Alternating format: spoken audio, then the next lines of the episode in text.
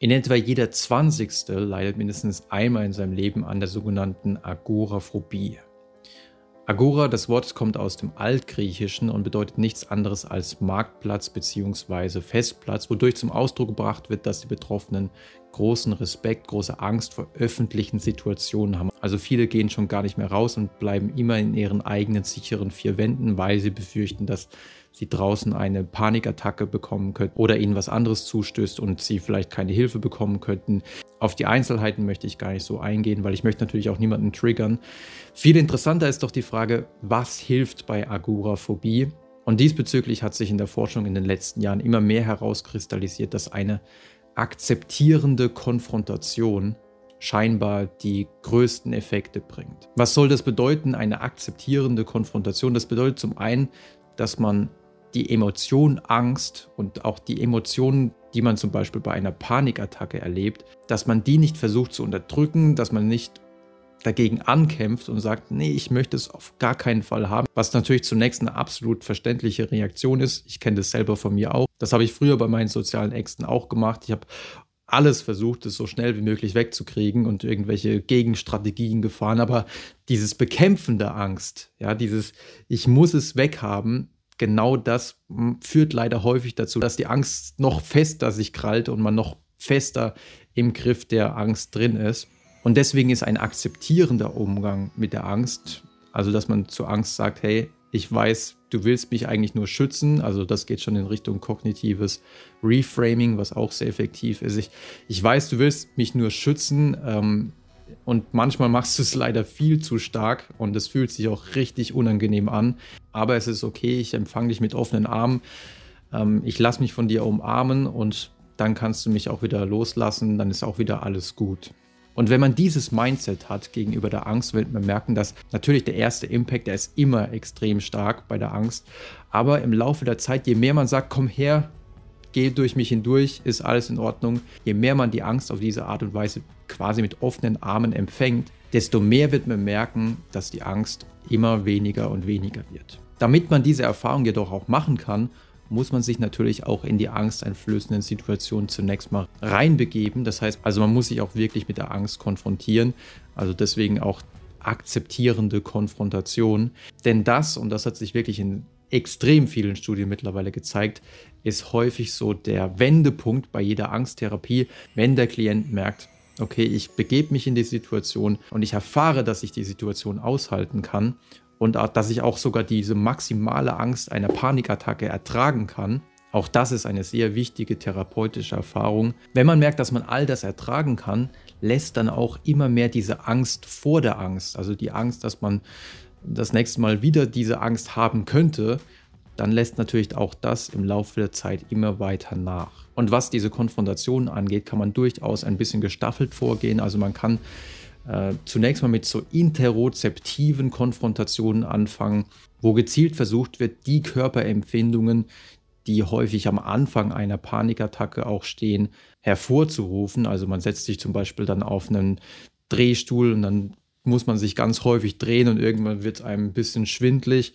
Und äh, bei Panikpatienten ist es häufig so, dass dieser Schwindel dann als äh, sehr fatales Zeichen gedeutet wird und man, sich dann die Angst immer weiter aufbaut, weil man denkt, okay, wenn ich jetzt diesen Schwindel habe, was passiert als nächstes? Vielleicht werde ich bewusstlos und so weiter und so fort. Und in der Konfrontation aber die Erfahrung zu machen, dass das gar nicht passiert und dass das auch im Übrigen bei Panikattacken so eigentlich nie passiert, weil ja der Puls sehr hoch geht und das ist das Gegenteil von einer Ohnmacht. Immer wieder diese Erfahrung zu machen, dass diese körperlichen Empfindungen, die ich als bedrohlich eingestuft habe, dass die eigentlich halb so wild sind und dass da nichts Schlimmes passiert, das ist das Wertvolle bei jeder Konfrontation, diese wichtige Erfahrung, diese Sicherheitserfahrung zu machen.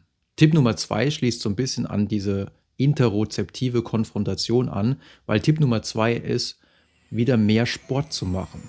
Weil beim Sportmachen hat man häufig ähnliche Symptome, die man auch zum Beispiel bei einer Panikattacke hat. Also man schwitzt, der Puls ist hoch, ähm, man ist außer Atem. Und diese körperlichen Symptome werden bei der Panikattacke, wie bereits erwähnt, als sehr bedrohlich interpretiert und dann baut sich die Angst immer weiter auf. Wenn ich jedoch Sport mache, wenn ich zum Beispiel joggen gehe, Treppen steigen etc., dann habe ich die gleichen Symptome, merke aber immer wieder, dass diese Symptome vollkommen unbedenklich sind, dass da nichts Schlimmes passiert. Insofern ist Sporttreiben für viele Menschen mit Agoraphobie und Panikattacken auch eine Art interozeptive Konfrontation. Und das gibt die Forschung auch wieder, wenn man zum Beispiel nur eine Studie von Brooks und Kollegen aus dem Jahr 1998 sich anschaut, in der man mit Versuchspersonen, die Agoraphobie hatten, ein moderates Laufprogramm durchgezogen hat. Also die mussten drei bis viermal in der Woche circa 6,5 Kilometer laufen. Und später hat man dann ihre Angstwerte verglichen mit einer unbehandelten Kontrollgruppe im Vergleich zu der sie wirklich deutlich weniger Angst hatten später und mit einer Gruppe, die Clomipramin bekommen haben, also ein trizyklisches Antidepressivum, also schon auch hartes Zeug quasi. Und selbst im Vergleich zu diesem starken Medikament waren die Angstwerte in dieser Gruppe nur minimal schlechter, wobei natürlich Laufen auch noch viele positive Nebeneffekte für die Gesundheit mit sich bringt. Ebenfalls beeindruckend in dem Zusammenhang sind die Ergebnisse einer anderen Studie von Ströhle und Kollegen aus dem Jahr 2009, bei der man Versuchspersonen CCK4 gespritzt hat. Also ein Mittel, was ja häufig Panikattacken auslösen kann. Also erstmal bemerkenswert, dass die Versuchspersonen das überhaupt mitgemacht haben. Und in einer Gruppe hat man sie aber 30 Minuten auf dem Laufband laufen lassen vorher, während sie in einer anderen Gruppe einfach nur 30 Minuten in Ruhe sitzen sollten.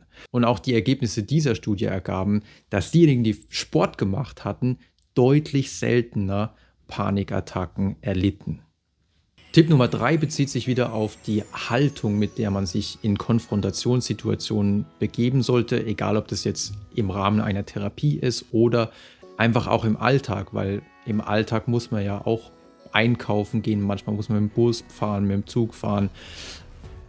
Diese Situationen lassen sich ja häufig nicht vermeiden. Und die beste mentale Strategie, die man hier finden kann, ist all diese Situationen als therapeutisch anzusehen. All diese Situationen als eine Art Konfrontationstherapie, weil wenn einem das gelingt, dafür sprechen die Ergebnisse der folgenden Studie, dann ist die Wahrscheinlichkeit groß, dass man aus diesen Situationen tatsächlich einen therapeutischen Nutzen ziehen kann. Denn in dieser klassischen Studie von Southworth und Kirsch ist man mit Versuchspersonen, die ebenfalls an Agoraphobie litten, für die es wirklich extrem schwer war, ihr Haus zu verlassen, zehnmal hintereinander zusammen mit einem Therapeuten rausgegangen und hat ihnen gesagt, komm, wir spazieren einfach so weit, wie du kannst. Die Versuchspersonen durften dann abbrechen, wenn es ihnen wirklich zu viel wurde. Einer Gruppe hatte man jedoch gesagt, diese Spaziergänge, die dienen uns Wissenschaftlern nur dazu, um herauszufinden, wie groß deine Angst ist.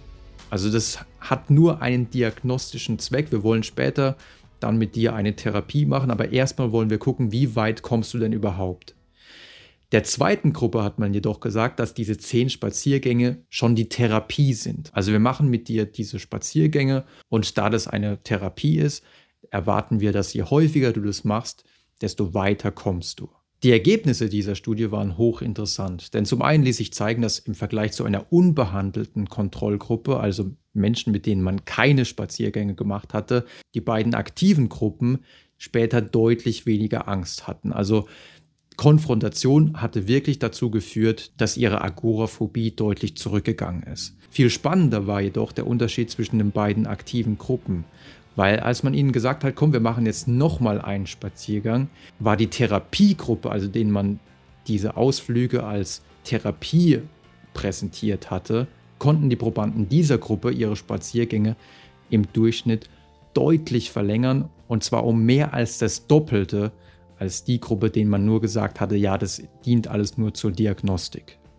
Das heißt, im Umgang mit den angsteinflößenden Situationen bei der Agoraphobie ist es sehr sinnvoll, dieses Wachstumsmindset zu haben, sich vor Augen zu führen, ja, jedes Mal, wenn ich mich dieser Situation stelle, egal ob es jetzt für eine Therapie ist oder ob ich es vielleicht einfach im Alltag sowieso tun muss, jedes Mal, wenn ich das tue, ist das therapeutisch wirksam.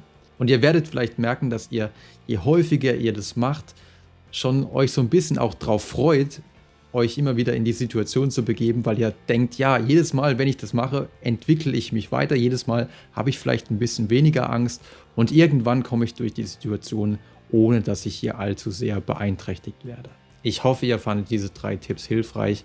Wenn ihr noch mehr dazu erfahren wollt, schaut gerne ins Buch Angst, was hilft wirklich. Ansonsten sehen wir uns gerne beim nächsten Mal wieder.